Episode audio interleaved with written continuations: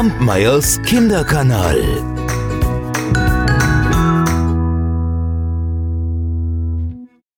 Ich werde ja immer mal gefragt, woher ich eigentlich meine ganzen Geschichten habe. Also manche lese ich, manche denke ich mir selbst aus und manche höre ich von Kollegen, so wie die, die ich euch heute erzähle, die habe ich von meinem Kollegen Kolja gehört. Und sie kommt aus Spanien. Denn dort lebte einmal eine Witwe, die hatte sieben Söhne. Diese sieben Söhne waren ihr ganzer Stolz und auch ihr ganzer Reichtum, denn ansonsten hatte sie nichts. Sie war arm, Hunger und Not waren die stetigen Begleiter dieser Familie. Und sie alle zogen von Dorf zu Dorf, baten um Arbeit, und manchmal fanden sie welche und manchmal nicht. Manchmal fanden sie einen Stall, in dem sie schlafen durften, manchmal übernachteten sie unter freiem Himmel. Und eines Tages waren sie wieder unterwegs und es war schon so spät. Jetzt kamen sie in ein Dorf und baten überall um ein Stückchen Brot und vielleicht eine Möglichkeit zu übernachten. Doch egal, wo sie klopften, immer schickte man sie weiter. Geh zum Nachbarn. Oder noch besser, in das Gutshaus hinterm Dorf. Da ist Platz genug. Und so versuchen sie es beim Nachbarn. Doch dieser schickte sie auch immer weiter. Geh zum Nachbarn. Oder, oder besser noch, in das große Gutshaus am Ende des Dorfes. Dort ist Platz genug.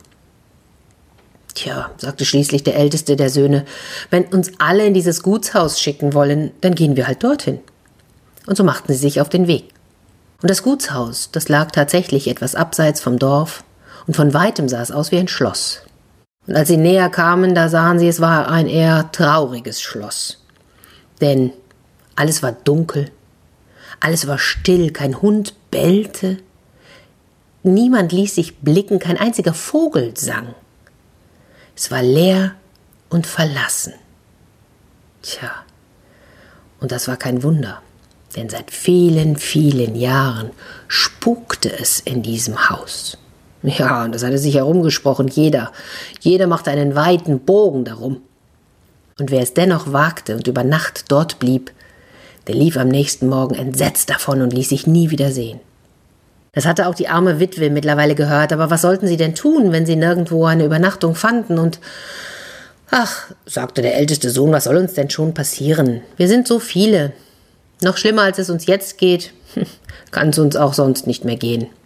Da hast du recht, mein Sohn, antwortete die Witwe, und so klopften sie an die Türe. Aber niemand antwortete.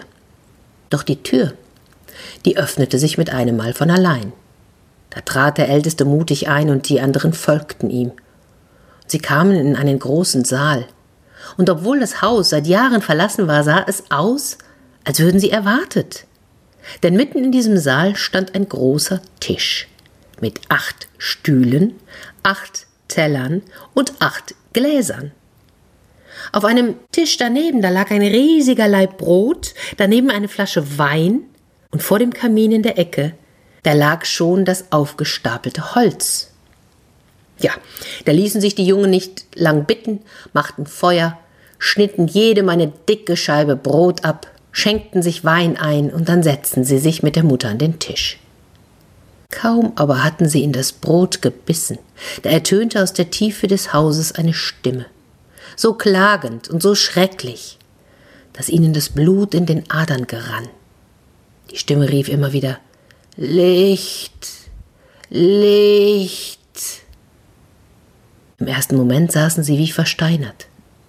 Aber dann fasste sich der Älteste. Er sprang auf, nahm ein Stückchen Holz, zündete es im Kamin an und sagte, ich gehe nachsehen, wer da so jammert.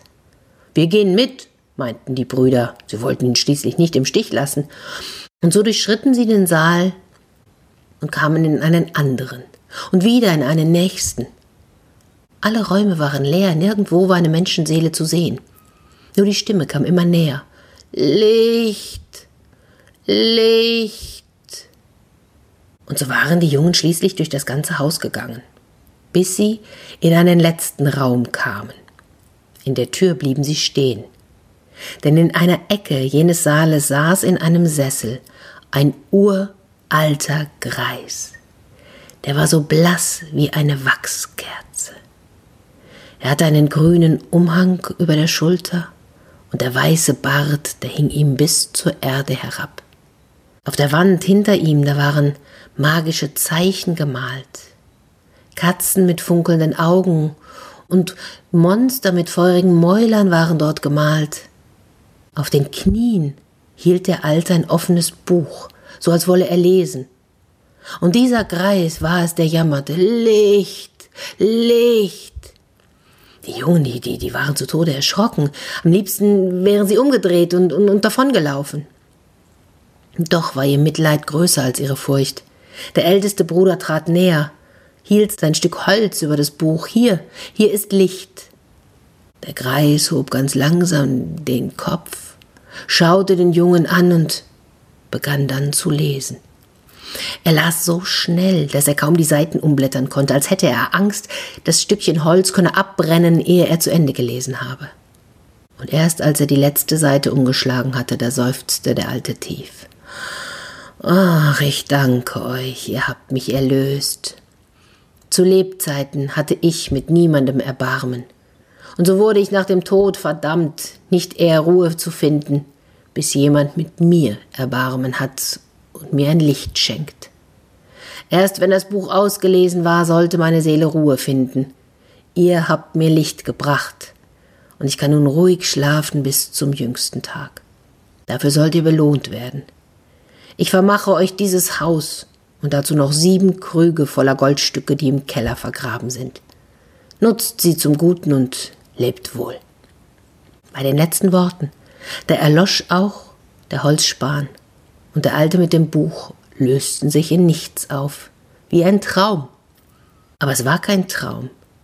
Als die Brüder am Morgen im Keller gruben, da fanden sie tatsächlich unter dem Fußboden sieben Krüge mit Goldstücken. Ja, und seit der Zeit brauchten die Witwe und ihre Söhne nie mehr Not leiden. Bis zu ihrem Tod lebten sie zufrieden und in Wohlstand in dem großen Haus.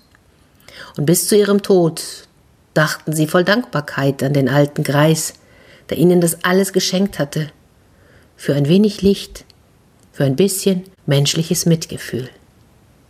Ich bin gespannt, wie euch dieses Märchen gefallen hat.